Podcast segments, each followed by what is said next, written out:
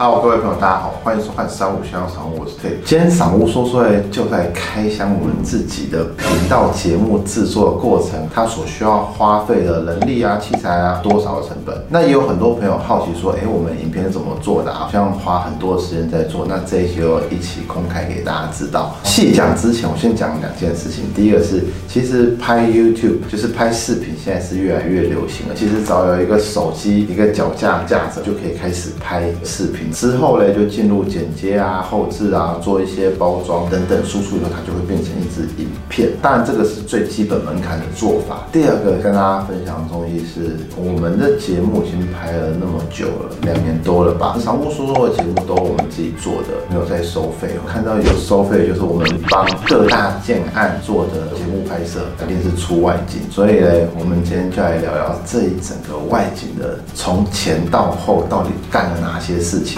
第一个，我们先公开我们器材好了。现在我们做节目啊，至少同时都四台机器，但是每一个卡不一定是有几机在拍，可是大型的卡都会四机同时录制。那我们的 A Cam 呢，就是已经用了很久的 A7S Two，当初买的时候它的原价可能是七万左右。B Cam 就是比较属于特写，其中一个人面部的镜头，也是 Sony 的六五零零，新机的时候可能是三万块左右吧。在我们 C Cam 还会有一台六四零零，这一台机器也是 Sony 的，它也是差不多三万五千块左右。最后呢，我们现在有一台比较大型的机器，比较像电视台那一种，电池可以撑比较久。那我们会用来做无线麦啊，还有比较远程的 zoom in zoom out，会用这一台 Sony 的 X 七十。新机的时候应该要八九万。镜头的话，我们常常进到有一些空间，它的房间的距离比较短，我们没有办法站很远拍，因为它的门就那么小，所以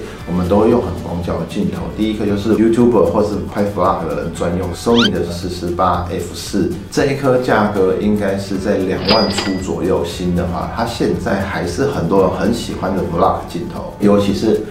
它拿来自拍的时候，它的广角，然后再加上它变形的幅度非常小，不会像 GoPro 那样扭曲。第二颗呢是一颗很漂亮的镜头，它是十六到五十五 f 二点八 G 镜，这颗镜头差不多要三万五千块左右。拍下去，它后面的山景非常漂亮。那其实应该有很多相机的视频的人都介绍过这颗镜头。第三颗嘞，我们有一颗比较中远距离的人像特写镜，八十五 mm f 一点八的。这颗镜头也是超级漂亮，主要重点是它光圈非常大。第四个，我们有一个中圆形的望远，就是它就是一颗二四到二四零，好像 f 三点五到五点六吧。这一颗也是要两万出头，特别是它有很强的防守震功能，比如说在 zoom 到很远的时候，它可以保持我们画面的稳定。另外还有一颗比较常用到的是 Sigma 的 f 一点四十六 mm 的镜头，这个镜头是只要一万块，CP 值很高，但我们常常拿来做比较近距离的特写，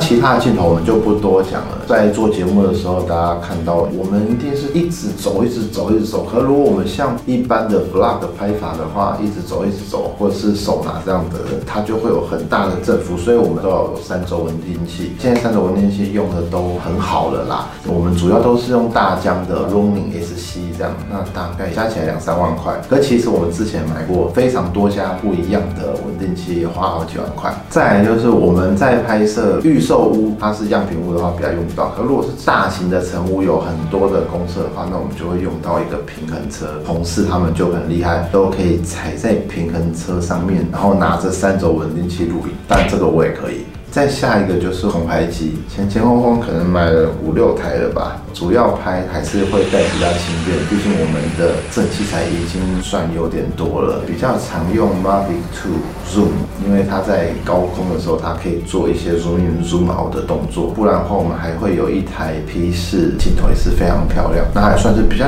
中小型的机种，也还算方便，但它就是大箱一点。啊，反正空拍机前前后后也是花了十几万以上，一定有。包含因为为我们在执行空拍作业的时候，必须要看得很清楚，有一些角度非常重要，所以我们还有准备 DJI 原厂那个 VR 眼镜。那大家可以看画面，这个 VR 眼镜有戴上去的人看起来会觉得哇，就是使劲秀一样那种感觉，比我们平常用的带屏的遥控器或者是用手机这个方式去看，它更有临场感。老实说，也看得更清楚、更准，因为戴起来以后它不会有光害。那再就是我们的空拍机基本上都有改装过，都不是一般空拍机，因为我们执行的任务有些就是比较困难，所以我们都有做一些基本的改装。再来，我们常常会用 GoPro 啊、Action 啊，或是 Osmo Pocket 啊，就是这些小型的那种口袋机，随时要拿出来，或者是拍一些移动缩时啊，补一些角落的那个超广角，或是鱼眼的画面，甚至一些三百六十度的相机，就是像 Insta One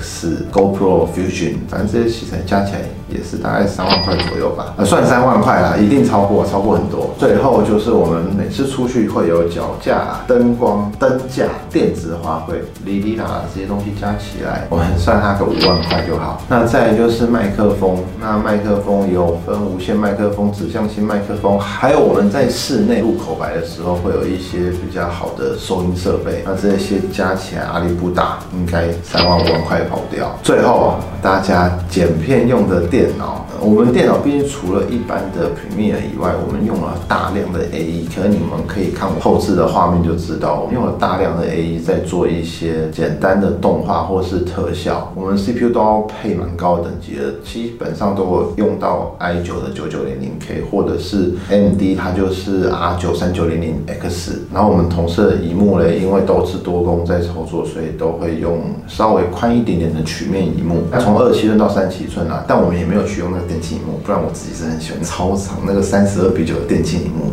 现在好事多卖，好像才两万九千九百九十九，看着真的很心动。电脑部分可能花第二多，仅次于摄影器材而已，可是电脑可能花了四五十万跑掉。再来，我们公司的人事成本，那我们团队其实现在人有一点越来越多了，包含楼进楼、楼退，所有人的薪资、奖金，还有办公室店面租金的话，加起来一个月五也跑不掉。真的做一个桃红色框框的影片嘞，大概需要七到十个工作天。那我们就算一个月的十天好了。假设我们公司一个月开销五十万，一个月三十天，十天的话就乘以三分之一，差不多就是十七万。所以大家叭叭叭叭叭叭加起来就会知道一支影片投入的成本是多少。如果再把设备摊平啊，我还没有算，我们每次这么多人出去一趟，八个人、十个人，就要至少两台车子才可以载完人和器材，或者是要一台那个八人座的才有办法载完全部的人，不然大家会做得很辛苦嘛。所以这个我们也没算，所以应该来说，实际上这成本我们也算不出来。可是摊下来，光人事成本，我们实际制作一支影片就是这么大手笔的啦。最辛苦的，刚刚讲的主要部分都在前置啊、装装备啊、器材啊这些东西等等，但我们还没讲最辛苦的，应该是剪接后置还有企划。但我们的企划其实算是要做很多功课，因为我们知道不动产它每一个产品大家都是独一无二，它的区域、它的地理位置，然后它的交通也都是独一无二，所以企划也是会很辛苦。再来最痛苦的是后置，一次至少分两三个人去做，其中第一个我觉得最费工的，一开始整体包装设计到一个帕接一个帕的时候，再穿戴就会有那个中间每一次都要重新设计，因为是不一样的案子嘛，不一样的画面，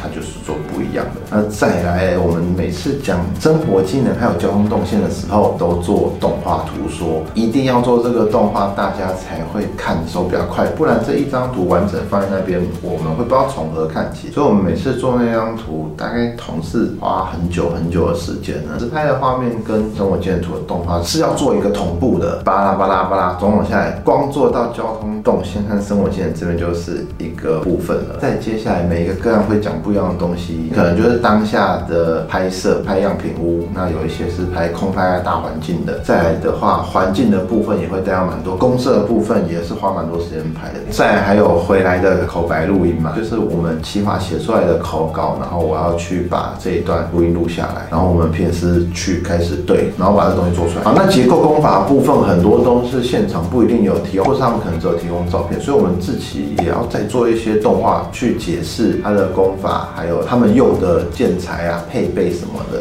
巴拉巴拉。接下来才会进入我们讲样品屋或食品屋拍摄，然后左下角那个也是比较辛苦，那左下角我们那个圈圈是一直在移动的嘛，大家可以看到我们那个实时记录。除了那个圈圈以外，还有一个黄色的光，那代表视角。我们在不同的地方看到的区域，还有看到的方向，包含我们里面人走到哪里，它的圈就会带到哪来。到客厅就客厅，阳台是阳台，厨房是厨房，卧房是卧房，厕所是厕所。这些东西它只能就是要手工艺，只要换卡的时候，或者是有在移动的时候，他们就要去做一些变化和跟随。然后到了最后才是我们讲优劣势的部分啊。反正林林总总，这个制成就是我今天今天讲的大概这样子。做这个影片之前呢，还有一个最困难就是业务要先跟业主沟通。我们当初做这个频道初衷就是希望站在消费的角角度去看东西。那当然，我们不是每一个区域或是每一个产品都完全了解，因为很多东西就是现场给的资讯是什么，我们是按照那资讯去讲的。但是我们又要做优劣势的分析还有评测，所以不是每一个盖房子的老板都愿意让我们去讲他的劣势，但我们讲他们优势，他们都很开心嘛。业务在这个部分就非常辛苦，所以你们看到那优劣势分析都是争取来的啦。不然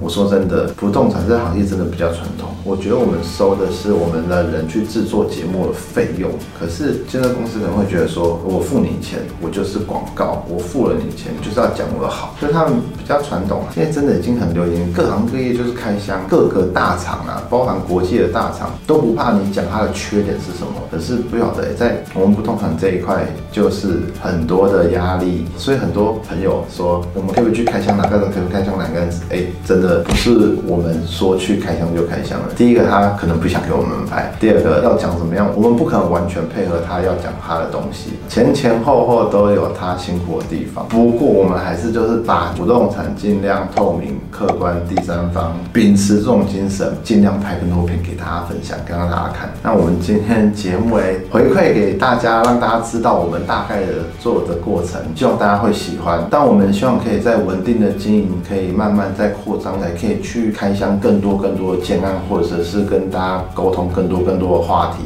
我们是真的很多人在作业，现在房屋管家加像赏屋加起来一共有十几个同仁，所以要再扩大就必须要做更多的努力。好，我们今天的播报就到这边，谢谢大家的收听。喜欢我们播报和喜欢我们节目的朋友们，记得订阅我们以及 YouTube 频道，或是加入三五先生赏屋脸书的讨论区，大家在那边可以良善的互动交流。大家再见，拜拜。